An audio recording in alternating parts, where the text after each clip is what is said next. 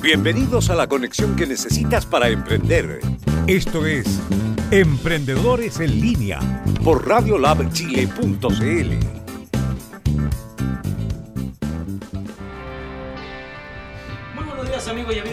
comenzamos con un nuevo capítulo de Emprendedores en línea acá en radiolabchile.cl, la primera radio online para los emprendedores y el crecimiento personal. Hoy vamos a tener un tremendo capítulo, tenemos eh, partida doble acá en Emprendedores en línea, pero en, este primer bloque eh, tenemos un invitado bien especial. Viene Rubén, pero Rubén trajo un invitado bien especial, así que vamos a, antes de eso, recordarle que nos sigan en nuestras redes sociales, arroba radiolabchile en Facebook, Twitter e Instagram, así de simple, así de fácil, y recuerde que este capítulo quedará... Eh, en el on demand de Facebook Live, así que lo puede ver las veces que usted quiera. Y además, en un ratito más vamos a estar en Spotify. Así que está todo pasando acá en Radio Lab Chile. Rubén, buenos días. Hace mucho rato que ya no, no estaba acá con nosotros. ¿Qué pasó? Amigo mío, usted tiene que saber que estamos ahora impulsando fuertemente la Estuvimos la semana pasada. Y estuvimos la semana pasada en el encuentro justamente con los consultores, así que muy agradecido de tu compañía, tu presencia, fue muy importante para ello. Y hoy muy feliz de estar aquí de nuevo con los amigos de Radio Lab, trayendo a un amigo muy especial que hemos conocido recientemente. Preséntelo usted mismo. Rodrigo, Rodrigo Silva Alfaro, gran persona, excelente emprendedor, una persona que me ha, eh, me ha encantado haber conocido. Eh, estaba diciéndole ayer a unos amigos con los que tuve la oportunidad de reunirme que lo que él, lo que él ha escrito, porque ha escrito varios libros y uno de ellos que los que leí, el primero de ellos el de la cuarta ruta, la ruta del emprendedor, emprendimiento y filantropía. Es, como, es un libro como si lo hubiera escrito para nosotros que estamos muy metidos en el mundo del trabajo social, pero también es cierto que hemos estado muy vinculados en el mundo eh, económico. Así que encantadísimo eh, de, tener aquí en, Radio Lab Chile a nuestro amigo Rodrigo Silva, bienvenido. bienvenido Rodrigo, buen día. Gracias. Se inspiró Rubén, se inspiró, se inspiró. Me conmovió. sí, excelente. Pero, eso, eh, bueno, la, verdad es que, la verdad es que eh, la cuarta ruta, que es la fundación nuestra, que es complementaria a todo otro tipo de trabajo, de emprendimiento, ya vamos a hablar de, eso, se inspira realmente en gente como Rubén y gente que ve eh, eh, que lo que hay allá afuera son tres rutas básicamente, o es capitalismo, o son sociales democracia, o es rupturismo, o sea, inspirado en Hegel Marx, inspirado en cierto tipo de causas éticas, ya sea religiosas, como la democracia cristiana, piensen en Lago o en, Elwin. ¿Ya? O es neoliberalismo y capitalismo. ¿Ah? Perfecto. Y esto es desde la Revolución Francesa y es en Occidente, no es solo en Chile, con lo que amigos de Colombia o de distintos lados se van a dar cuenta que eso es lo único que nos han ofrecido y la cuarta ruta invita a pensar una ruta más allá de esa con ideas que pretendan transformarse en dominantes, digamos. y ahí vamos a trabajar todo lo que son las ideas dominantes, que hay otro libro que se llama La Ruta del Pluralismo para saber... Vamos a hacer la lista completa de los libros entonces. ¿Cuántos libros ya tienes? Tres. Tres ¿ah? libros, Rodrigo. El primero se llama Chile de un país militar a un país emprendedor. Ya, perfecto. El segundo, La Cuarta Ruta. Ya. El tercero, La Ruta del pluralismo ¿Ya? y ahora estamos escribiendo la ruta emprendedora, que es una filosofía del emprendimiento. Y, ese, y ese primer libro que tiene que ver con eh, Chile, ¿cierto? De un país militar a, a un país emprendedor, es muy bueno que nos hagas un comentario acerca, porque cuando yo vi el titular, yo me, me, llamó poderosamente la atención. Bueno, ¿qué tiene que ver esto con, con, el militarismo? Y uno siempre asocia el militarismo única y exclusivamente aquí a la época, ¿cierto? Es un tema delicado, ojo con eso. Hablarlo, eh, ya dar ese título eh, es como dar un poquito de susto. Es provocador. Es, claro, es provocador, es provocador, ¿cierto? Pero dame un segundo, Rubén, porque, eh, Patito, buenos días. Hace rato que Pato no estaba con nosotros, estaba Fernando, volvió. ¿Cómo está, Pato? Bienvenido, Michael. Bienvenido nuevamente acá a mi programa. Un gusto nuevamente estar en el programa. Perfecto. ¿Va a estar más tiempo o se viene por hoy día nomás? Eh, estamos viendo eso. estamos en negociaciones. ¿Sabes que me dio la impresión de que tocaron el timbre, Pato? Ya, gracias. Creo, creo, me dio la sensación. Puede que me haya equivocado. Ahora sí, Rubén, perdón por la interrupción. Y entonces es un libro bastante rupturista, ¿verdad? Verdaderamente muy provocador, realmente, ¿cierto? Y me llamó mucho la atención me, me- motivó justamente a leerlo, a ver de qué se trataba. Y fíjate que tiene un concepto bien, bien interesante que tiene que ver justamente con esto de la administración y la creatividad. Los emprendedores que de por sí son creativos, pero que de pronto estamos muy amarrados muchas veces por estos temas de formación, de administración, de solo gestión. Y qué bueno que nos, nos pudieras ampliar un poquito más ese concepto. Bueno, Rodrigo. básicamente lo que pasa es que, y el libro parte diciendo que esto no tiene nada que ver con Pinochet, digamos. Ya, O sea, perfecto. Chile fue un país que por los 300 años de guerra de Arauco y en el siglo XIX no hubo una sola generación sin guerra. Ya, 1810 la independencia, el 14 la, la- la- eh, hubo una tratada de, de- de vuelta, digamos, donde hubo una reconquista, después el 17, el 23 la caída de O'Higgins, el 29 el IRCAI, 1836 con la Confederación eh, Perú-Boliviana, ¿Ya? esto no es mío, se lo saqué a Góngora. Te estoy diciendo Ya, que perfecto. en 1851 hubo una guerra civil, el 64 con España en Chiloé, Siempre el con las armas. 79 con Perú y. Bolivia, y el, el 91 la guerra civil. O sea, no hubo una sola generación que no viviese una guerra. Entonces Ya. yo me imaginaba, y yo de decía, guerra. esto es como estar en Israel hoy, que Ya, te caen bombas y, Exacto. todo, y te desarrollan una capacidad. Eso se conecta con que todas las escuelas de administración a nivel mundial, no solo en Chile, vienen de escuelas militares. O sea, los primeros profesores eran profesores de logística y militar. Entonces, el Chile de un país militar a un país emprendedor, hay un auto- historiador bien famoso acá, Portales, eh, no Diego Portales, eh, Felipe Portales, que dice que Pinochet es más bien un accidente y no una causa, digamos. Dada esta mentalidad militar, este era un país adecuado para Pinochet. La gente le, le iba a obedecer, digamos. Ya. Entonces, ahora, y eso se lleva a que, por ejemplo, hay un, un tipo Palacios que escribió un libro, Chile, una raza militar, entrevistando a los alemanes que vinieron a, entre- a entrevistar a entrenar, entrenar al a los chi- al ejército ejército chileno. en el siglo XIX. ¿Ya? Y decía, estos gallos la hacen de memoria, es como cuando en el fútbol tú jugáis sin... sin- Claro. ¿Ah? Entonces, eso, eso para mí es parte de este pequeño éxito que ha tenido Chile, en la, porque Chile es la única economía que se saltó la época industrial. Ya, pasamos de agrario a la época de servicio. Y en la época de servicios, como tú te imaginas, la parte logística, el obedecer y el descubrir eh, brechas es muy bueno. Entonces, el punto es que las características de los militares son casi las contrarias del emprendedor. Ya. En consecuencia, nosotros somos re buenos para administrarle la empresa a los españoles, a los americanos, la- las multinacionales en el cobre, y somos muy malos para crear océanos azules. O sea, en los mares rojos andamos súper bien como chilenos. Ahora, y, pero el océano azul, todo lo que nos enseñan, yo soy ingeniero de primera carrera, eh, en las escuelas de, y tengo un máster eh, eh, en administración, En MBA. entonces, eh, todo lo que nos enseñan en las escuelas de negocio es re parecido a lo de los militares. Entonces, eh, pero, ¿qué pasa? Yo mismo tuve una quiebra en el año 2004, más o menos, 2005, más o menos fuerte. Ya. Y yo decía con rabia y escribí ese libro. Oye, yo fui buen alumno, entré segundo a la Escuela de Ingeniería Claro. de Chile y todo. Oye, ¿y qué pasa? Que hoy casi con, con un coscacho el mercado te dice que no eres capaz de hacer una empresa de éxito. Y mi conclusión es que es muy difícil emprender. Ya. Muy difícil. Y ahí hemos venido casi en un apostolado escribiendo, hicimos una ruta emprendedora, tenemos más de 150 videos de emprendedores de Ah, de las del, porque es el material que estamos usando, esta, esta conjunción de intelectuales filósofos con consultores de negocio y emprendedores tiempo real para realmente estudiar esto que creemos que no en Chile no está estudiado, que es Perfecto. Una cultura del emprendimiento, digamos. Rodrigo, hay algo, perdón, Rubén, es que lo que pasa es que a mí me, me llamó la atención cuando hablamos con Rubén eh, de, de- de la filantropía, el emprendimiento, y la, la filantropía. ¿Cuándo se logra, cuándo conectas todo esto? ¿Y de qué se trata esto que tú expones o de que o lo que quieres presentar de- del emprendimiento y la filantropía? Porque ya la palabra filantropía llama la atención. Ya, ya. ¿Me, me permite Sí, claro. responderte como filósofo con una pregunta? Oh, ya, me va a matar. Hasta ahora, a esta hora es complicado. Tomé- me tomé un puro café nomás. po.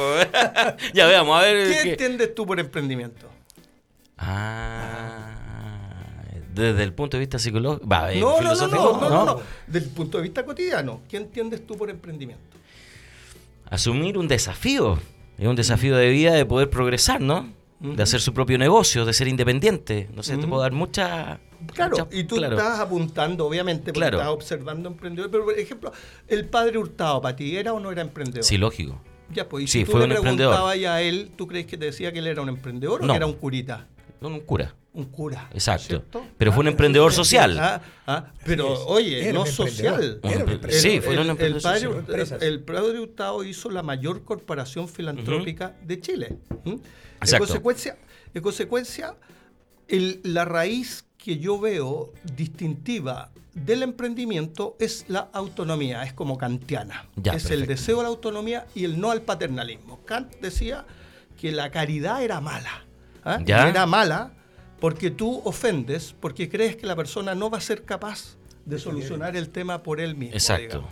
Entonces, aquí, para distinguir si uno es o no es emprendedor, es qué tanta autonomía uno tiene. Para mí, un artista que solo pinta, un artesano, y que va y que vende su, eh, sus cuadros y que, y que trata, es tan emprendedor como yo que hago casas, porque está creando Exacto. algo. Ahora vamos a la filantropía. Eh, el emprendimiento, creo yo, y defiendo la tesis, que se trata de valor. No solo de crear valor, Ya. como se dice, sino de distinguir valor. Y ahí está, ponte tú en Chile, los árabes que les decimos cariñosamente, no sé si cariñosamente, para esta altura es cariñosamente turco en este país. Sí. Pero eso fue por una coyuntura. ¿Tú sabes Sí. por qué se les dice a los árabes turcos en Chile en el único país? ¿Por qué? ¿Por qué se le dice? ¿Ah? No. ¿Ah? ¿Por qué? Porque en Chile no, entraron con pasaporte turco otomano porque Ya. venían de una emigración potente por Ya. hambre y todo el tema ya y, y venían con su pasaporte turco y aquí eran los turcos. Y digamos. quedaron Ya- como turcos, ¿no? Y quedaron como turcos y después ellos se ofendían mucho Sí, pues. de que se sí. les dijera. Entonces, en algún minuto pasó a ser ofensivo. digamos. ¿Se acuerda Rubén de Don Nayib Abusa? Sí. Él, él era palestino. Claro.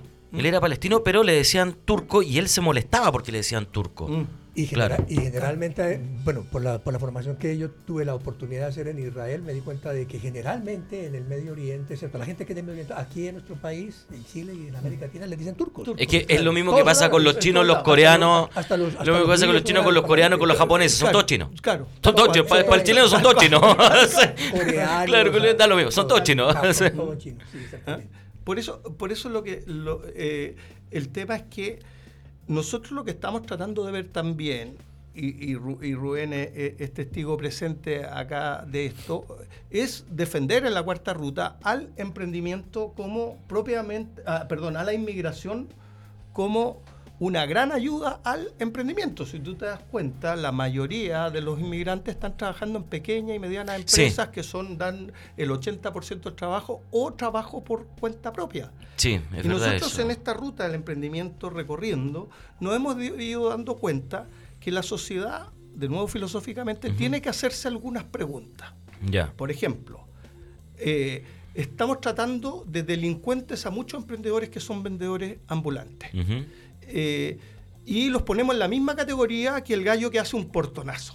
¿m? O que te agarra Ya, la pistola o que te entra. O sea, para mí, categorialmente, la sociedad debe preguntarse si alguien que se quiere ganar la vida, que conocimos mucho en las ferias y todo, y tú le preguntáis por qué llegó a esto, no tenía que comer.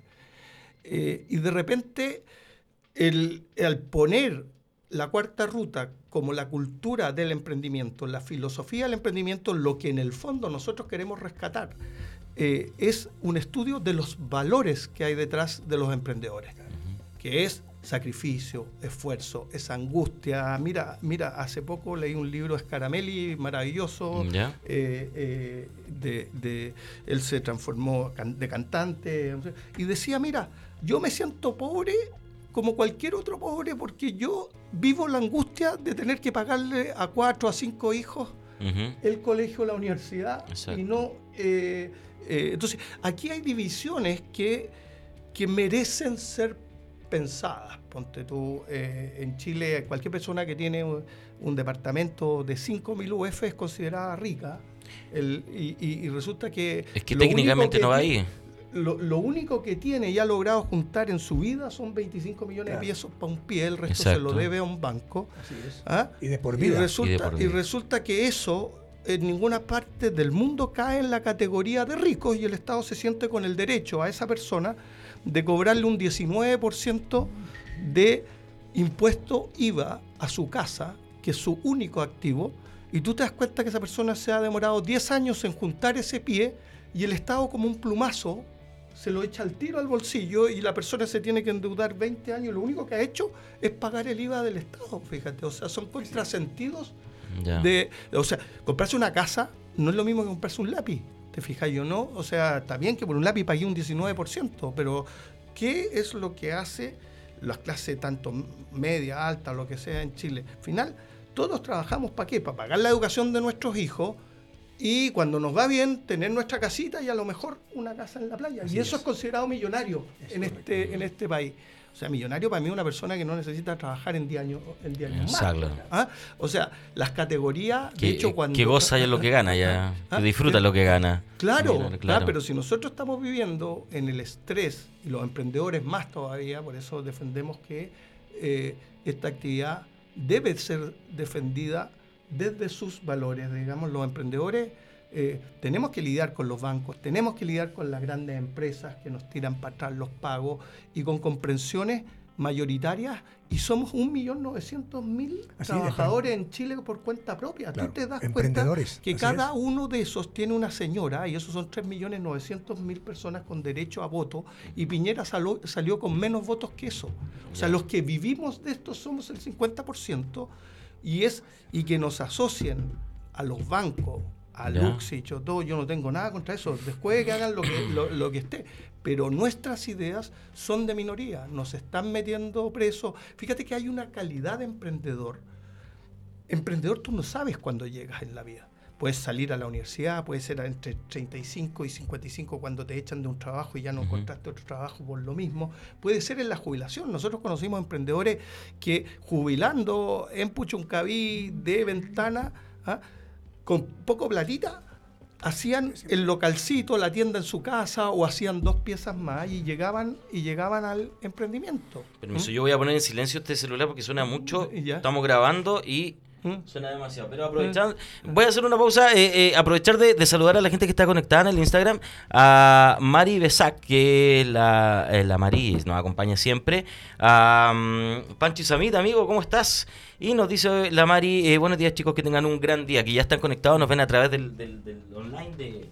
Perdón, del live de Instagram, porque salimos por Instagram, Facebook y streaming. O sea, estamos en todas partes. Y yo cada vez me hundo más con esta silla. Este- este- Pero aprovechando esta pausa, Sí, eh, por favor, Rubén. Me gustaría aprovechar la presencia de Rodrigo para que nos, nos cuente justamente del emprendimiento que ahora está desarrollando Exacto. en un barrio maravilloso que es el barrio Concha y Toro. Ah, sí, Rubén Sí, me comentó que ahí hay un... Y es un nuevo Ah, emprendimiento. Cuéntame. Claro. Bueno, estamos con un hotel boutique el- en el 33 de, de Conchitoro destinado a rescatar un barrio que es una maravilla, que Ujú. está en todas las guías arquitectónicas siendo fuerte. Y fíjate que en esa Es parte- patrimonio histórico nacional Exacto. desde el año Sí, sí, 89, sí. me parece. ¿sí? Está en todas las guías turísticas. Fíjate que el 2011, cuando se hizo una encuesta sobre los mejores barrios, los mejores arquitectos, estaba vivo de Grote, 2010, 2011, por esa fecha, número uno en el barrio más bonito por los mejores arquitectos de Chile. Era ese, después París, Londres y después Las Tarrias. ¿Sí? Y este es un sector que a la larga eh, eh, está viniendo, o estamos nosotros queriendo ser pioneros en un, por eso se llama 33 nuestro proyecto, pero además nos tocó la suerte que el número de la calle nuestro era Es 33, genial, o sea, Ah, claro, o sea, estaba, escrito, llamado, estaba, escrito, estaba escrito. estaba escrito. Ah, hacer un rescate como el de los mineros Ajá, del correcto. patrimonio histórico Ya, nuestro y perfecto. hemos tenido que lidiar la municipalidad apoyándonos mucho y todo, pero lidiar con todo lo que significa eh, emprender en Chile No, más y me en imagino que, claro, y modificar ahí, ¿no? Porque Eh, están, me imagino, un proceso de construcción o de, sí, de sí, arreglar. saliendo ya, Claro, porque terminando. patrimonialmente no es llegar e intervenir No, no, estos no. lugares, no. Claro. Así parte- que quedan desde ya solamente la invitados parte interna, a ¿no? a la- Claro. no solo a la inauguración, sino que hagamos algunos programas en vivo con emprendedores desde la terraza del 33. Ah, sería genial, ¿ah? ¿Y para cuándo está listo eso? Ah, Dos meses más. Dos Así meses más, ya, perfecto. Y en dos meses más vamos a estar. Vamos a estar ahí. Ah, Vamos a eso, Pero ¿cuál es entonces la- el propósito en, en este barrio Concha y Toro? ¿Hay, hay alguna eh, algún programa, alguna, al- alguna visión que se pueda desarrollar allí con los demás eh, organizaciones sociales que allí hay y, y emprendimientos que allí también hay? ¿Han tenido algún contacto, algún trabajo con la municipalidad o con el Estado en ese sentido, Rodrigo? Eh, Sí, la municipalidad está muy contenta, apoyando mucho desde el alcalde Felipe Alessandri, el director de obras, para que esto salga. Eh, nosotros estamos en algo más modesto, Rubén, todavía. Sí, ¿ah? correcto. Que es que todas las grandes inversiones ahí, grandes no, de emprendedores, está, está Scott Jones, que es dueño del Palacio Concha, otro Ya. gringo que se tuvo que ir, lamentablemente lo, lo- lo estafaron, John y otros, son casi todos americanos, el dueño del Matilde y todo. No hay ni un chileno, fíjate, ¿Ya? tratando de rescatar nuestro patrimonio, lo que parece un inc- digamos. increíble, ¿ah? ¿no? Ah, Y ahí entra un poco el tema de lo que conversábamos al principio, de la conexión de filantropía y negocio. Los negocios también, y los millennials entienden bien eso, y yo creo que le van a cambiar la cara a Latinoamérica, a los millennials, eh, tienen que tener un sentido. O sea, no, no solo se trata de rentabilidad, y vamos contra la corriente, como diría Isaías Berlin, porque ni los bancos entienden eso, ni, o sea, en el fondo tratar de, eh, de porque el medio ambiente de todo emprendimiento es hostil. Y bueno, nosotros, como decía el presidente... Buscaron lo más hostil todavía. Eh, El presidente Kennedy, cuando salió ahora con el motivo de los 50 años, no sé ¿Del viaje a la luna? Del, del viaje a la luna, Sí, sí. Sí, eh, 10 años o 7 años antes dijo, escogemos este des- desafío porque es difícil, no porque sea fácil. Tiene sentido escoger Sí, desafíos claro. difíciles, pero somos eh, un poco quijotescos, pero ahí estamos, tratando Claro. de dejar alguna huella en algo que los invito, por eso mismo hay que hacer un programa en el barrio para que ustedes eh, vean, la gente se, se les cae los pelos. Y, eh, gente paga mucho para ir a Europa y otras ciudades a ver patrimonio, y en Chile lo tenemos votado Es porque que tenemos- creemos, nosotros creemos tenemos que- gran patrimonio acá en Sí. Chile y muy interesante y sobre todo en este sector. Eh, la gente poco sabe también, Claro. poco, poco se informa al respecto, pero cuando lo descubre se da cuenta. Por eso el Día del Claro. Patrimonio es tan importante acá y se transformó en una fiesta eh, eh, esencial anualmente, porque la gente logra descubrir estos lugares que no otras veces no ha conocido. Me tocó, bueno, lo he mencio- mencionado varias veces, me tocó trabajar acá en el Museo San Francisco, ¿Mm? hace muchos años atrás. Y atendía gente que llevaba 15 años trabajando acá mismo, a la vuelta del museo, pero no, sabía, conocía. no sabía que existía. Entonces eh, me parece súper interesante, Claro. sobre todo en este barrio que... Yo tengo cinco hijos, pero uno es de seis años, y llevamos al Arte Kim a esta exposición de Da Vinci. Ah, fueron, ¿qué tal? Una maravilla. Yo todavía no, Una me queda, me queda algo de tiempo, pero tengo que, tengo que ir. Tarjeta amarilla, ¿Sí. ¿Saltero? No, no he tenido tiempo para ir, Tarjeta pero voy a ir, sí. Amarilla para naranja. Sí, tengo- y tengo Porque- entusiasmado a mi hijo, porque- claro, pero de repente yo he ido acá a exposiciones de Roberto Mata, debajo del, del museo que está en La Moneda. La gente no va. O sea, unas cosas maravillosas. Roberto Mata está en el Pompidou, en Francia, con, con una pieza pa- para, para Oye, y considerando que lo- Eh, las exposiciones de la moneda hasta las 12 del día son gratis. Claro. ¿ah? Y son gratis. Bueno, y el Artequim el domingo y todos los museos También son gratis. Claro, y no, lo- no- no claro. se está, no se está ocupando. A los colegios, gracias a Dios, eh, los llevan porque estamos hablando de otra lógica. Si aquí en el fondo eh, hay que, desde el propio emprendimiento y, y- y la economía de la subsistencia, llámalo capitalismo, lo que quieras hay que desafiar estas comprensiones reduccionistas de que, de que y estar peleando eh, con los profesores y Exacto. con el... eh, yo creo que es un sinsentido, o sea, ¿cómo no nos vamos a poder poner de acuerdo eh, en lo que tiene valor, digamos, y, y que nos vengan a decir desde la economía que la cultura no tiene valor, yo creo que estamos mal, y que vengan a ponerle hoy día al Teatro Municipal en Chile, está Sí. quebrado. Está quebrado. Está quebrado. Mm. Está viviendo de los leasing, está viviendo pagando unas tasas de interés Mm. y ni el presidente de la República ni de- desde ningún lugar ¿ah? Se animan a que alguien tome la decisión de decir, ¿sabes qué más? La cultura no es un negocio. Nosotros, Claro. ¿ah? Eh, de- y hay partes, es como que tú dijeras, eh, eh, hay partes de la vida en Chile y todo esto tiene positivo y negativo. Lo positivo es que nos ha permitido crecer, estamos ordenados, pero de repente tenemos que reinterpretar ciertas creencias del propio modelo por el propio modelo, como decía, si es que no, si es que el mismo presidente Kennedy decía, si es que si la sociedad rica no es capaz de hacerse cargo de los que no pueden entrar, entonces está en riesgo la misma sociedad. Perfecto. Oye, les tengo malas noticias, se nos está acabando Sí. el tiempo.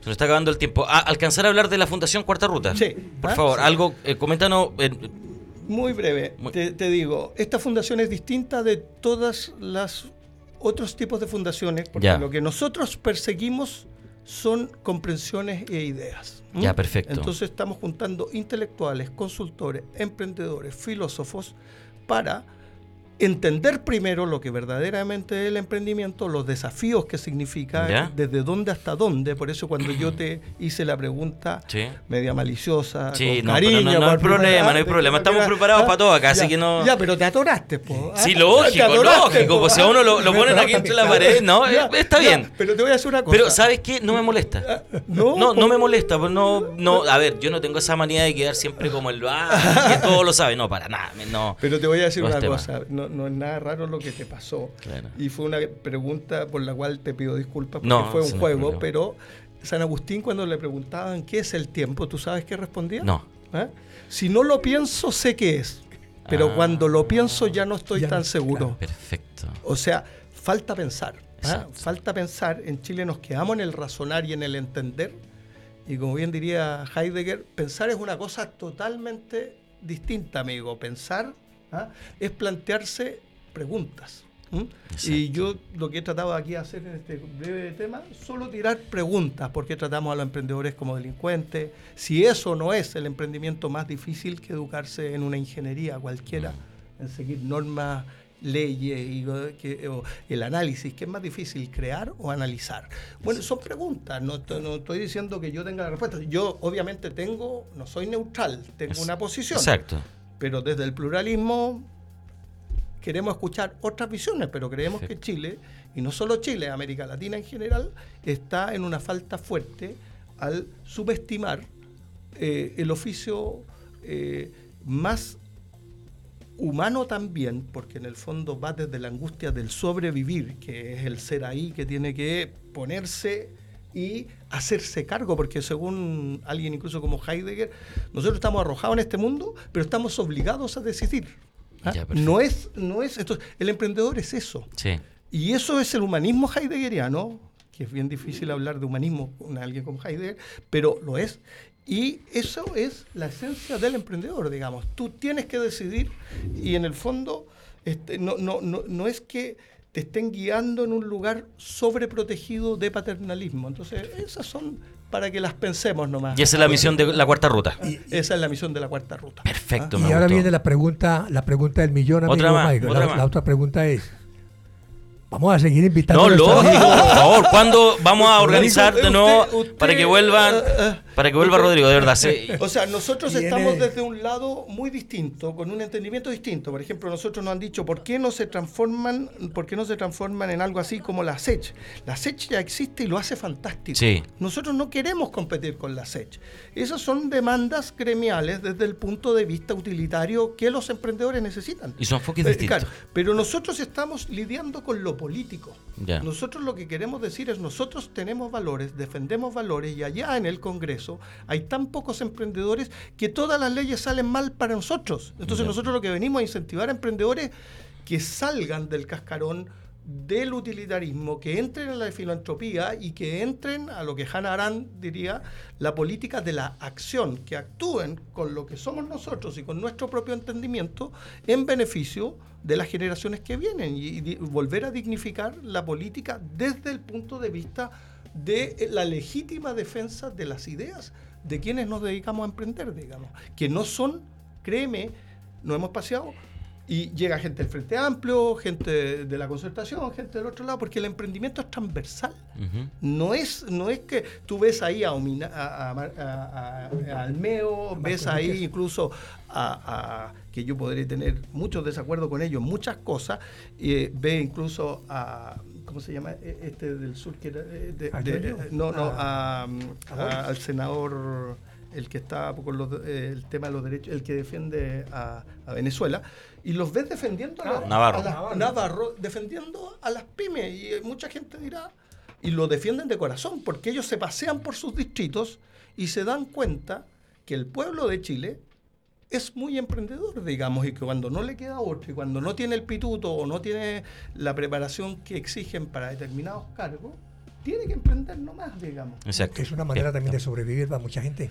Bien, eh, ya, definitivamente nos queda mucho tema pendiente, así que tienes que volver, Rodrigo. Cuando usted Nos vamos a la pausa musical, le Oye, agradecemos a Rubén. Déjenme darle las gracias nomás porque para mí eh, es, como decíamos delante, un orgasmo intelectual poder, Poder estar acá. poder estar con una radio que es eh, cuarta ruta de alma. Exacto. Bien, amigos, damos las gracias a Rubén, a Rodrigo y nos vamos a una pausa musical Muchas y ya gracias, volvemos. amable, Michael y Patricio, por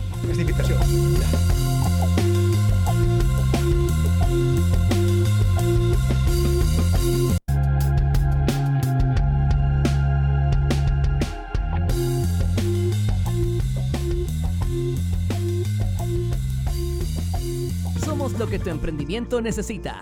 Un shot de motivación en Radio Lab Chile, la radio de los emprendedores.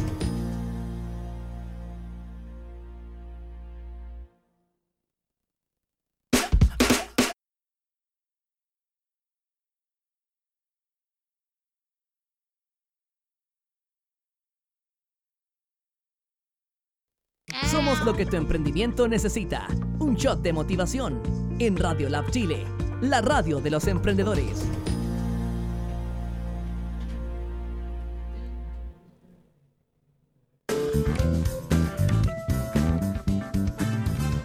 Estamos de vuelta en Emprendedores en Línea.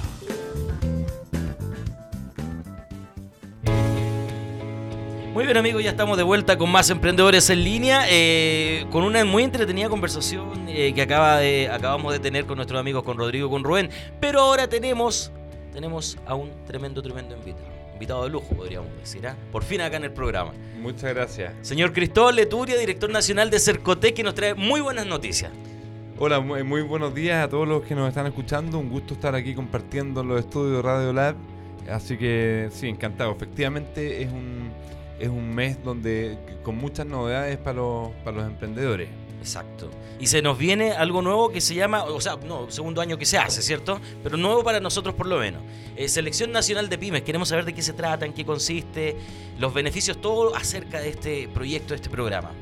Mira, primero es una selección nacional. ¿sí? Ya, la, perfecto. la selección nacional eh, es, es aquella que, que ocupa nuestra camiseta roja, ¿cierto? Es la roja de todos, aquella que vestimos con orgullo, aquella que las vemos y nos da mucho gusto. Tú sabes que Chile es un país tremendamente emprendedor. Sí. Chile es uno de los países más emprendedores del mundo. El tercer país con una mayor tasa de emprendimiento de todo el mundo es Chile. Wow. El primero de la OCDE. ¿Ya? Chile es un país tremendamente emprendedor. Quizás no nos damos cuenta porque estamos insertos en este, en este país. Pero el que nos está escuchando, yo le pregunto, ¿conoce algún emprendedor? Y todos conocen a algún emprendedor. Exacto. ¿sí? O alguien es emprendedor, o tiene un hermano emprendedor, o tiene un hijo emprendedor, o tiene un familiar, un compañero, Ya un sea amigo. pequeñito o grande, da lo o mismo, grande. emprendedor al fin y al cabo, ¿no? Para ponértelo en perspectiva, el 80% de las empresas en Chile venden menos de 3.600.000 pesos al mes. Ya. El 90% El de las empresas 90%, en o Chile sea, ya. vende menos de 7.600.000 pesos al mes. Wow. O sea, si tenemos, si nos está escuchando alguien que vende 4 millones de pesos al mes, forma parte de la- del 20% de las empresas que más venden en Chile. Wow. Oh. Claro, nosotros lo vemos poquito, pero es, eh, pero igual es un número importante. Es- De- me refiero a porcentaje. Por supuesto, por supuesto. Y eso, eso eh, hace un poco cambiar las perspectivas. El emprendedor, el empresario chileno es un microempresario. Exacto. Y por lo mismo, eh, cuando yo tengo la suerte de, de poder conversar con emprendedores casi, casi todos los días, Sí. Y, y no sabéis cómo me llena de, de energía ver el brillo los ojos que tiene un emprendedor que está llevando a cabo su proyecto, que, que, que se la está jugando, que está luchando, que le cuesta, que se cae, que se para, que cuando que tuvo que pasarse por el aro todas esas veces que le dijeron, oye, si tu idea fuera tan buena, alguien la hubiera hecho ya. Exacto. O que le hubieran Qué, qué dicho. mala frase a veces de las personas. Es normal, pero, pero qué mala onda. eh. Es una frase del no emprendedor. Claro, un emprendedor del que quiere tirar para abajo, pero afortunadamente el emprendedor tiene mucha perseverancia también. Lo que pasa es que no cualquiera puede ser emprendedor. Claro. Sí, el emprendedor No es para todos. No es para todos, es una personalidad. Los emprendedores somos rebeldes. Una- sí, rebeldes con causa, como decía el, el presidente Piñera en el evento La SET de la semana pasada. Somos rebeldes con causa. Somos eh, la rebeldía se trata. eh, yo escuchaba recién que te preguntaban, oye, ¿qué es ser emprendedor? Y yo hubiera dicho que ser emprendedor es ser rebelde. Mm. Eh, es, es no aceptar las cosas como son. Es, no es cuando veo una cosa que no me parece bien, estar disponible para hacer algo al respecto. Eso es ser emprendedor. Es cuando hay algo que yo creo que puedo hacer de mejor forma, ir y hacerlo de mejor forma.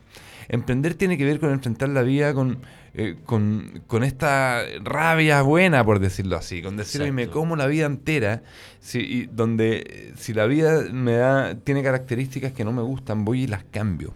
Eso es emprender. Entonces el emprendedor está orgulloso de lo que está haciendo. Y como está orgulloso, creo que al igual que cuando uno ve la selección nacional, esta selección, esta generación dorada que nos dio tantos eh, beneficios, que nos dio tantas emociones, Alegría, emociones. tantas alegrías, Sí, sí. que la vemos, el Gary Medel, el Alexis Sánchez, el eh, eh, Arturo Vidal, por supuesto, eh, el mismo Bravo, el gran capitán que hemos tenido todos estos años, nosotros los vemos jugar y nos da, por lo menos a mí me pasa que yo siento orgullo. Ya. Digo, que, que bueno, que gusto que estén, eh, que ellos sean nuestros seleccionados nacionales. Y me pasa lo mismo cuando veo a los emprendedores, también siento orgullo. Ya, Entonces eh, dijimos, bueno, ¿por qué entonces no podemos, hacer- no podemos tener nuestra propia selección nacional de pymes, pero de los emprendedores? Exacto.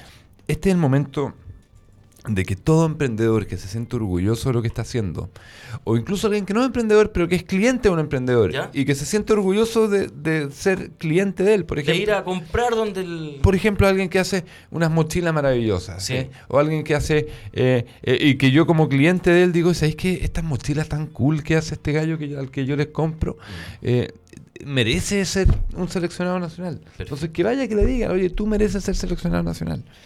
¿Y, y cómo se eligen los seleccionados nacionales? Ahí nos vamos de lleno a, a- a la información, porque tenemos una página, ¿no? Sí, seleccionnacionaldepymes.cl. Ya, perfecto. Hasta el 22 de agosto, es decir, hasta el próximo Jueves. jueves Exacto. se puede alguien inscribir en la Selección Nacional de Pymes. Ya. Tiene que subir un video, 60 segundos, Un pitch. un pitch diciendo por qué cree él que merece ser seleccionado nacional Ya. Y que hable principalmente del orgullo. Este es un concurso que busca rescatar el orgullo de ser emprendedor. Porque tal, yo sé que el emprendedor lo ha pasado mal, yo sé que el emprendedor fue incomprendido, como todo rebelde Exacto. fue incomprendido. Le dijeron, oye, pero mejor búscate una pega.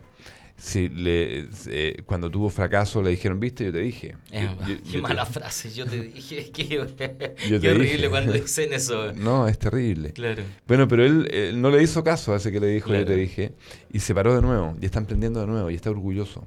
Muchas veces tu entorno no entiende lo que hace el emprendedor, no entiende bien qué es lo que hace. Este es el momento de pararse y decir, oye, yo hago esto, yo soy esta persona y estoy orgulloso de lo que soy, estoy orgulloso del camino que estoy recorriendo. Eh, aunque no gane, ¿sí? este, este es un concurso que van a ganar todos los que participen, aunque no ganen, aunque no sean parte de los 11 seleccionados nacionales. Este es un concurso que van a ganar todo aquel que se pare y, y con su video diga a los cuatro vientos, soy emprendedor, estoy orgulloso de lo que hago.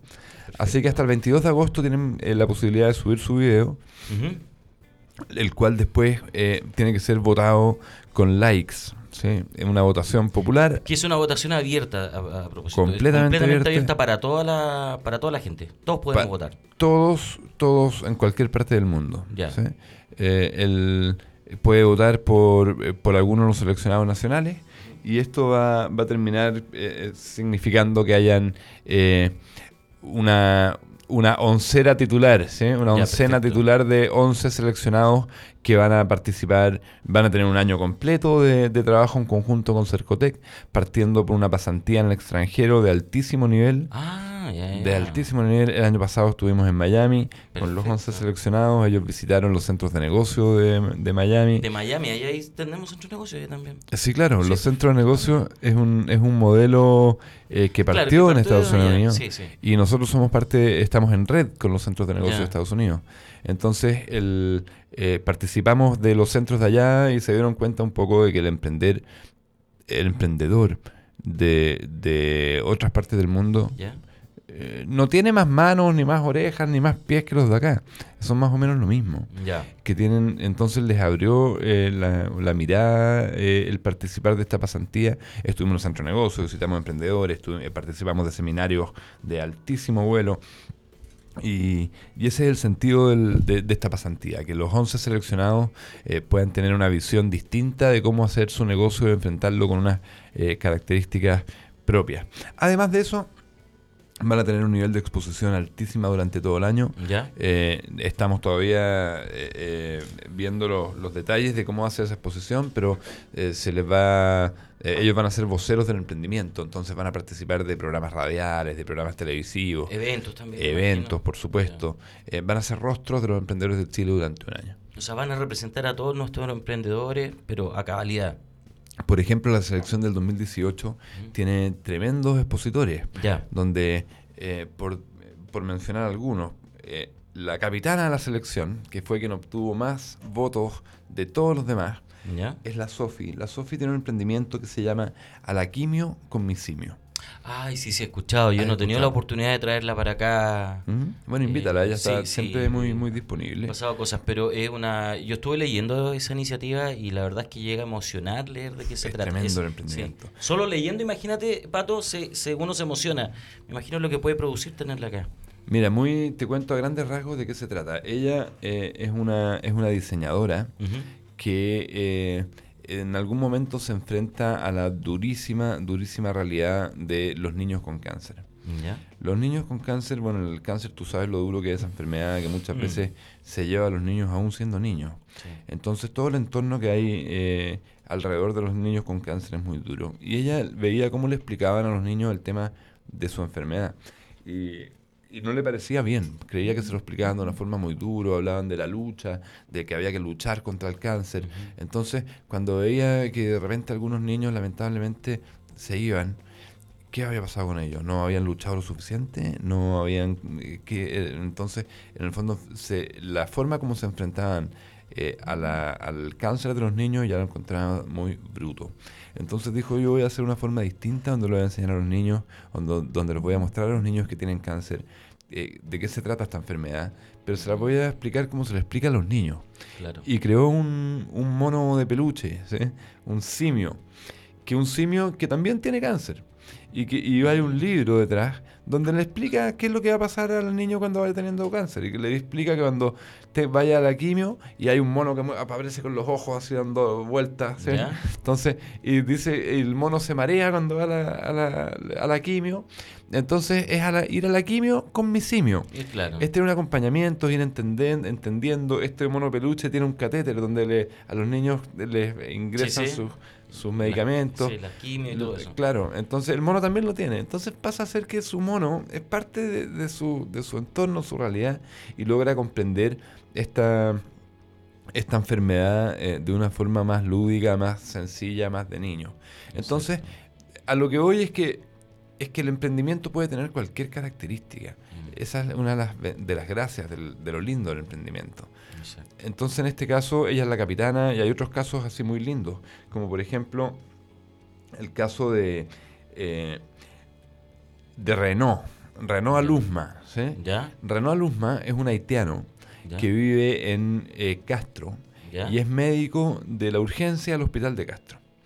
Él es un inmigrante, llegó a Chile hace algunos años y eh, atiende con, con toda su, su fuerza, dedicación eh, a, los- a la gente que llega a la urgencia del hospital de Castro. Y en su tiempo libre decidió emprender. Ya. Y hace unos platanitos como papas fritas, como papitas fritas. Ah, ¿eh? ya, perfecto, sí. Eh, pero eh, él tenía una visión como médico de hacerlos libre de sellos. Ya, perfecto. Entonces buscó el plátano ideal, buscó el aceite ideal, buscó el- eh, cuento corto, logra hacer unos aceites, unos, eh, unos chips de plátano, se llaman eh, platan chips, ¿Ya? que son exquisitos, por cierto, y que son libres de sellos. Entonces, al final, cuando un emprendedor está eh, busca cuando un emprendedor postula a la selección nacional, no está postulando su producto, está postulando el orgullo que él siente por lo que ha realizado. Y hacer un aporte más potente todavía de lo que ya puede ser con su emprendimiento. Así es. Así. así- o sea, Y todo me imagino que apoyar a otros emprendedores también. O sea, todo eso se va conectando, se va dando, ¿no? El emprendimiento es una red, una red completa donde, Mm. eh, donde todos se van apoyando entre ellos y además están eh, muy transversalmente unidos con los centros de negocios Cercotec que están en todo Chile. Y yo aprovecho de decirle a todos los que nos están escuchando que todavía no conoce los centros de negocio que, que lo haga. Eh, creo que hoy por hoy, o sea, alguien que se atiende en un centro de negocio tiene el doble de probabilidad de ser exitoso que alguien que no Sí. se atiende en un centro de negocio. Entonces creo que... La cantidad de herramientas que entrega los centros de negocio hoy en día es muy potente. Es y, es y- no sé si, si es idea mía, pero bueno, los centros de negocio vienen haciendo una, una pega inmensa hace mucho tiempo, pero este año como que ha sido más potente, me Sí. la impresión, ha sido full. Full, No han full. parado. No hemos parado, le hemos puesto mucha fuerza a los centros de negocio, bueno, y a todo lo que es apoyar el emprendimiento.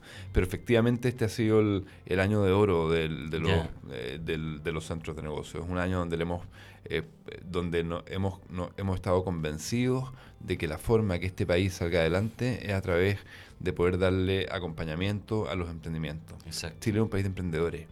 Chile es un país de emprendedores. La forma que va a salir adelante este país es a través del emprendimiento. Mm. El 98% de las empresas en Chile, o sea, el 98%, te El- estoy diciendo, casi todas Casi todas. o sea, no- son pymes. Claro, y son las que más aportan económicamente también al país, porque Sí. esa, esa es la realidad. Este país se mueve por las pymes. Este país se mueve con las pymes, Sí, increíble. así es, así es. Tenemos algo acá en, en el Instagram, eh, voy a ver si me acerco un poquito. Dice, disculpe mi pregunta, recién me incorporé al live. ¿En qué estatus debe estar el emprendimiento para poder postular?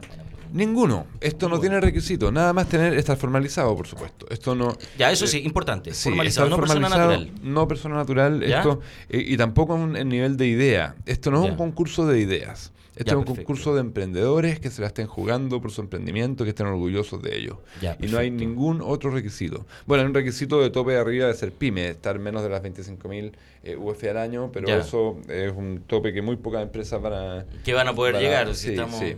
Así que básicamente este es un concurso para todos. Cualquier emprendimiento que esté formalizado puede participar de este concurso. Ya, perfecto. Entonces, hay que, eh, bueno, destacar que ya se abrió la postulación, ¿cierto? Pueden ingresar a eh, seleccionnacionaldepymes.cl, se inscriben, ¿cierto? Eh, llenan, bueno, pinchan el banner, llenan el formulario. Sí, Y luego de esto viene el tema de las votaciones. sí.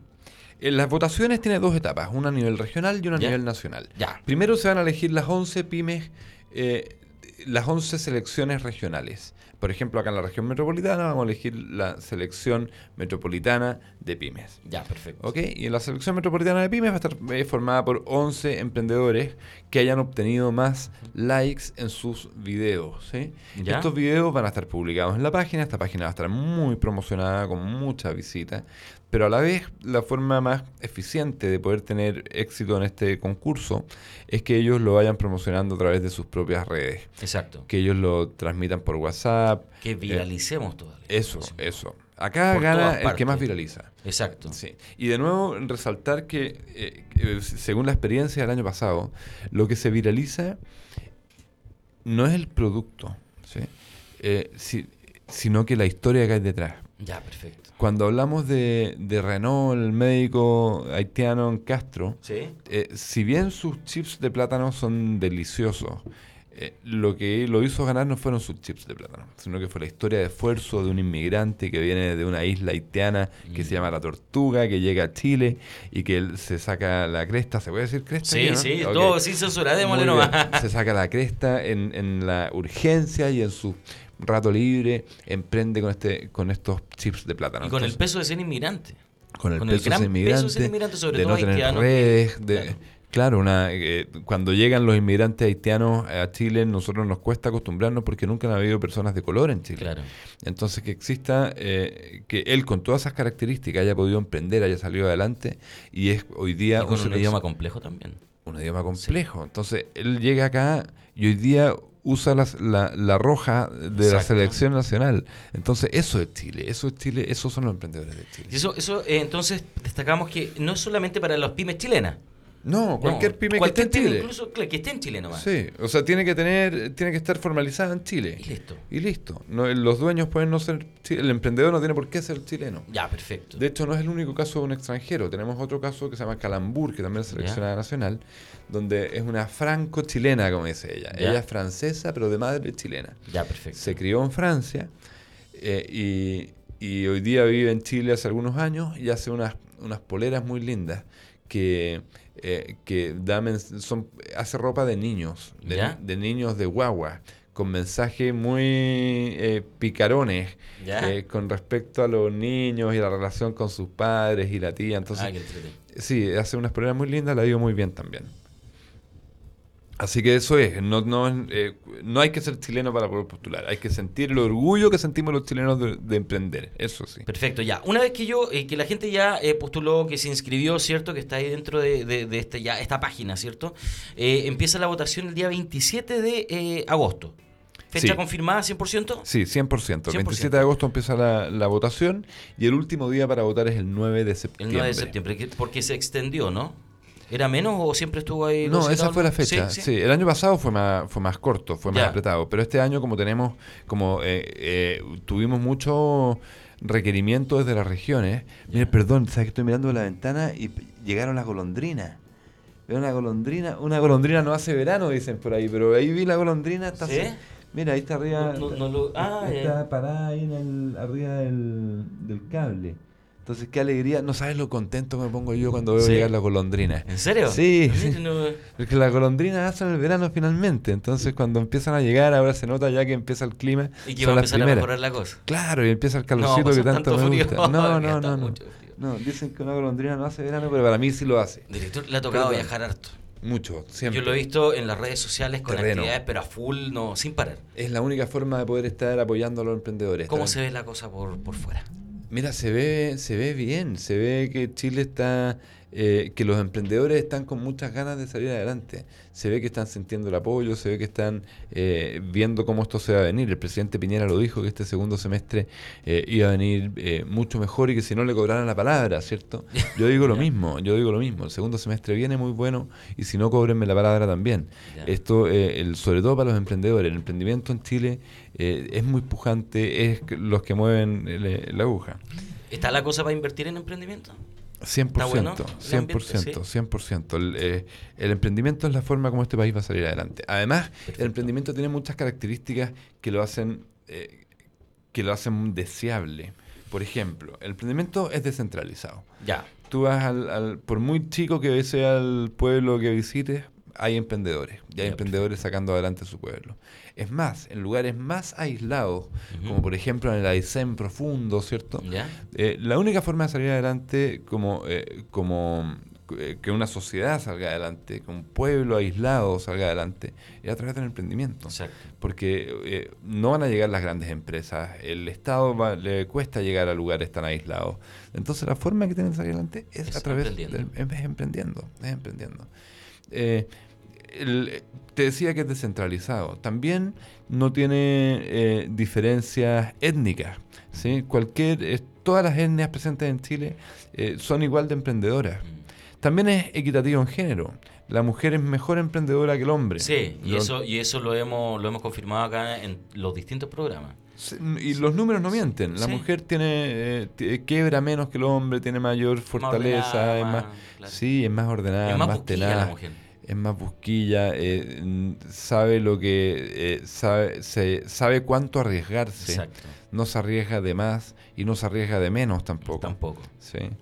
Así que el, eh, el emprendimiento no tiene límite de edad. Uno ve eh, gente de 18 años emprendiendo, gente de 70 Sí, años y este emprendiendo. año, este año se dio esta tendencia de que la gente eh, de la tercera edad, el adulto mejor que hicieron el programa, me acuerdo, Sí. eh, ha aumentado el adulto mayor en, en cuanto a emprendimiento y por eso se hizo el programa también de Tal apoyo. cual, nosotros tuvimos que hacer un programa específico de apoyo a ¿Cómo le emprendedores. fue con ese programa? Tremendo, pues tremendo. Sí, también el adulto mayor eh, también es muy exitoso emprendiendo, porque ya tiene un aplomo en su vida que no que, que los vientos del día a día no lo mueven tanto. ¿sí? Claro. Entonces sabe que es lo que quiere, no- eh, normalmente ya tiene un oficio que realizó durante su vida, eh, muchas veces lo realizó de forma asalariada y ahora está buscando cómo hacer eh, este oficio de, eh, de forma de emprendimiento. Entonces, el, el- el adulto mayor que emprende lo hace de forma muy exitosa. Claro, eh, eh, tiene menos posibilidades de fracasar dentro Tiene de su menos Claro, de fracasar. Que hay una experiencia de vida también. Sí,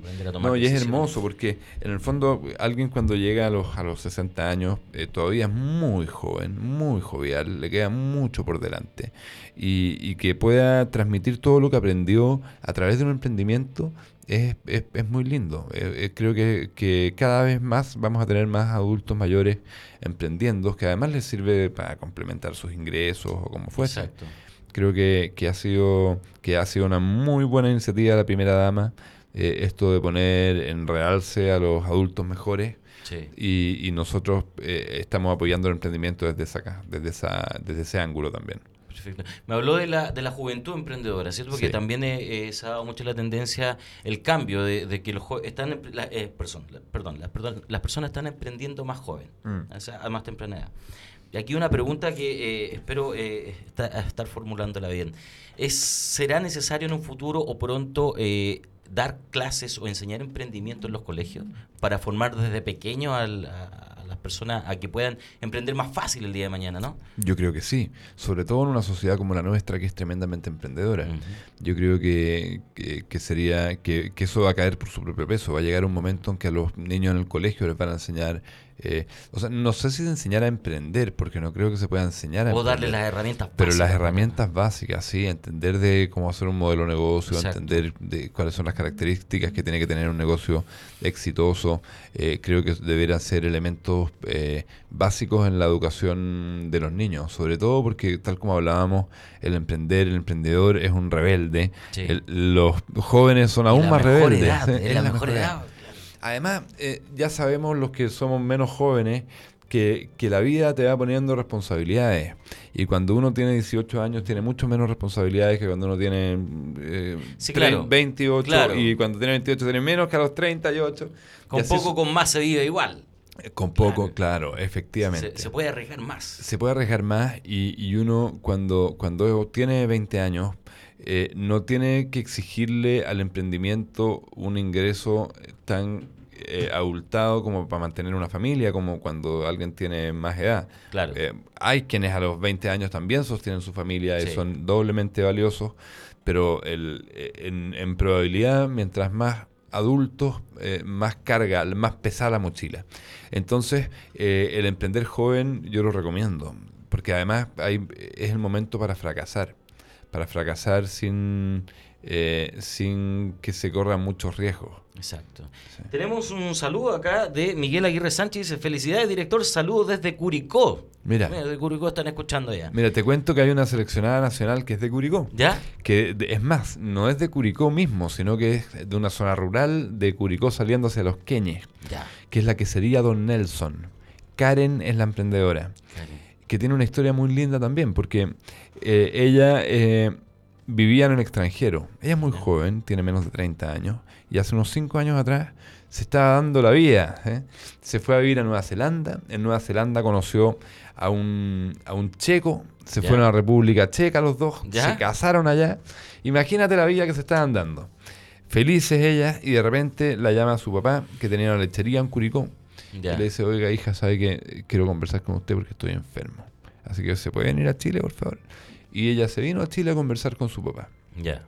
Y el papá le contó que, que, bueno, no es que le haya contado, sino que le recordó que ellos eran una familia lechera hace muchos años, hace muchas generaciones. Que su abuelo tenía unas vacas, él tenía unas vacas. Rural, de, si no estamos hablando de empresarios gigantes, sino que estamos Pequeño hablando negocio familiar. pequeño negocio familiar de leche, de productos lácteos. Entonces le dice, mira, el sueño que tuvo, que, ten- que he tenido yo durante muchos años eh, es de tener una quesería. Y esta quesería la empecé a, a trabajar, tengo los eh, un- una, eh, unos galponcitos un poquito armados, tengo algunas máquinas, Ya. pero la verdad, hija, quiero que tú lo sepas, eh, voy, lo más probable es que no alcance a terminar mi sueño porque estoy muy enfermo. Chuta. El papá tenía cáncer. Pasaron pocos días y lamentablemente eh, el don Nelson, que se llamaba su padre, fallece.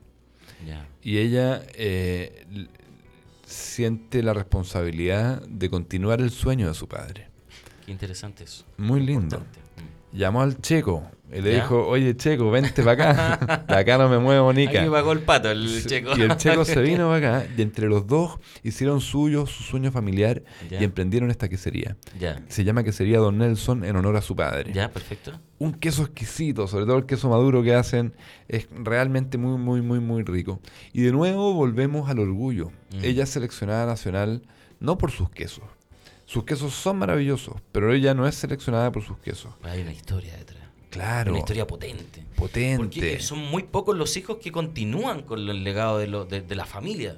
En cuanto Son pocos. hay, pero son Sí. pocos. Al mu- mucho le interesa, no, mejor sabes que sigo mi propio camino. Sí. Y seguir y potenciarlo además, o sea, Sí, sí, no, muy lindo. Por lo mismo, eh, ella mostró el orgullo que siente de, de haber continuado el sueño de su padre y eso eh, eh, hizo eco en las redes sociales y esto se viralizó. Todas las historias de los seleccionados se han viralizado y en esa viralización es que terminan siendo de, de los 11 más votados de la selección. de los 11 más votados. Y esto fue el año pasado, ¿no? Esto fue el año pasado, sí. Ya. Esta es la selección ¿Qué vigente. función van a cumplir ellos ahora con esta nueva selección? Ellos son, son voceros de, este, de esta campaña De que esta estamos campaña que están eh, haciendo. sí, que invitando a votar. Eh, ellos lo están participando en distintos programas de radio, televisión. Qué mejor ellos que den el testimonio de haber estado Ellos, acá, ¿no? ellos son, ellos son la selección, sí. Así que ese es el rol que ellos están eh, eh, generando ahora y van a ser también eh, como una especie de coach de los seleccionados que vienen en este año Ah, 2019. perfecto. Sí. O sea, se, se dan todas esas opciones para los próximos seleccionados. Sí, por supuesto. Perfecto. Repasemos entonces. ¿Quiénes pueden postular cualquier emprendedor constituido? Así es, cualquiera formalizado que esté en Chile. Formalizado. en sea Chile. chileno o no chileno, sea de la edad que sea, sea hombre, sea mujer, sea de cualquier territorio nacional, de cualquier etnia, eh, color, eh, partido político, Lo que e- sea. equipo de fútbol, Ah, de cualquiera, de cualquiera. ¿sí? Ya, ¿y dónde? En Selección Nacional de Pymes.cl. Ahí pincha el banner y le va a salir un formulario y se inscribe. Sí. Y recuerde que tiene que subir un video pitch de 60 segundos. Sí, un formulario muy simple, a preguntar el nombre, la dirección. y Estamos en el año de la simplificación de los formularios. Sí, 100%, este año fue, 100%. fue- Ya, entonces de- también tiene que subir el video. El Eso, video, Lo más importante. Sí, el formulario básicamente se trata de subir el video. Ya, perfecto. Sí, entonces se meten a la Selección Nacional de Pymes, suben el video. Ya. Y una vez que suben el video, después ellos van a obtener un, un link, que es el link que pueden eh, viralizar a través de sus redes sociales, de su Facebook, de su Instagram, de su WhatsApp. eh, y lo más importante es que suban su video antes del 22 de agosto. Exacto. El 22 ya es la fecha límite. Límite, después no hay nada que hacer. recuerdo a la gente, porque a mí me pasó. Yo quise subir un video y por un minuto no pude. Mira. Por un minuto. Sí, es- es que exacto. seguro que está ahí a última hora. A último, sí, lógico. Sí, es que Sí. uno también tiene que probar un poco las herramientas para poder hablarlo en el programa. Entonces me tracé un minuto, pero increíble. Así, de Sí. una, no. No Sí, se pudo. y no se pudo, sí. Exacto, hasta el 22. Y luego comienzan las votaciones populares. O sea, toda la gente puede votar Sí. en la misma página Sí. desde el 27 de agosto hasta el 9 de septiembre. Así es, hasta el 9 de septiembre donde se van a elegir las 11 selecciones, las, las 16 selecciones, una de cada una de las regiones. Perfecto. Son los 11 seleccionados por cada región. Y entonces, cuando la persona salga, la persona, lo- o los 11 que ganen, ¿cierto? Se van a ir al centro de negocio de, de, Miami. de Miami. De Miami. Hacer, Qué- a qué pasar una, ¿ah? una pasantía en el. Vamos a postular todos, extranjero. para puro ir a Miami. no, perfecto. Se van al Sí. centro de negocio de Miami, una, No, una tremenda pasantía. Por cierto, yo los invito a postular. O sea, ustedes como, eh, como emprendimiento, ¿cierto? Radiolab también es un emprendimiento. Sí, claro. Entonces yo los invito a postular como Radiolab, a que eh, todos, además ustedes tienen una comunidad, tienen todo un entorno que los va a apoyar en esta postulación. Así que cuanto antes suba, para que no le pase lo que lo del minuto Claro, tarde. minutos. Oye, Sí. Patito, ¿te imaginas y nos vamos a Miami? No, yo creo que, nos- yo creo que nosotros no nos vamos. No, no nos incluyen fuera, en el paquete ya. tiro. Perfecto, entonces eh, hasta el 9 de septiembre y bueno, después de eso es transformarse la, es la posibilidad de transformarse en vocero de este proyecto Sí. y un montón de cosas más y una Sí, van a exposición, salir en la tele, van a exposición. ir a radio, van a estar en Exacto. diarios, una exposición tremenda que va a hacer que sus negocios salgan, se disparen. Los Maravilloso. 11 seleccionados del año pasado eh, han disparado sus negocios. Perfecto, y eso es súper, súper importante. Eh, estamos casi llegando ya al final. Sí, Sí. ya está con poquito tiempo. Sí, encantado, muchas gracias por la, por la invitación y, y- y aprovechen este fin de semana que es un poquito largo porque Sí. para poder subir sus videos durante el fin de semana, porque los últimos días esto se atocha mucho, se atocha mucho, Sí. va a ser más lento subir los videos, va a ser más engorroso. Sí, porque como buen chileno siempre estamos todos a última hora. Y hay como que nos ponemos de acuerdo para estar a última hora. Para darte una idea, hay más de ¿Eh? 50.000 personas que se han ingresado al sitio Wow. buscando postular su, Su emprendimiento. su emprendimiento. Wow. Sí. O sea, ya está potente la cosa. Ya está, está muy fuerte, potente, ya está sí, muy avanzada. sí, muy avanzado. Entonces, si no lo hacen ahora, el los últimos días me imagino que no. Siempre van a poder. Siempre pero, van a poder. Sí, pero va a ser más lento, va a ser una claro. experiencia menos cómoda. Ya, perfecto. Y, y, si, y si de frentón se ponen a subir su video la última hora, capaz que no. Claro. la última hora se- están todos como lo que te pasó a ti. Que Claro. eh, en, la- en el cargar el video en la nube se demora y a lo mejor te quedaste fuera. Claro. ¿no? Y yo decía, ¿pero por qué? ¿Por qué? Porque te- tú y leí. No, si ya. Nada que hacer, me decía. Nada que hacer. Nada que hacer. Nada que hacer, sí. Estamos a tiempo. Bien, amigos, eh, queremos agradecer a- al director nacional de Cercotec, Cristóbal Leturia, que acaba de acompañarnos. Gracias por venir, por traernos todas estas buenas noticias para los emprendedores. Cordialmente invitados para cuando necesiten venir nuevamente a promocionar y hablar de algún nuevo programa. Muchísimas gracias. Cuando estemos votando, vamos a volver a venir a, Sí, hay a que- recordarle a la hay gente que, tiene que votar. difundir las votaciones. ¿eh? Sí. Hay que difundir las votaciones. Listo, muchas Perfecto. gracias. Muchas gracias, amigo, por mantenerse eh, con nosotros en nuestra sintonía. Nos vemos el día viernes eh, con más emprendedores en línea y que tengan un hermoso jueves feriado. Hasta pronto. La información la tienes. Ahora enfócate y disfruta tu camino al éxito.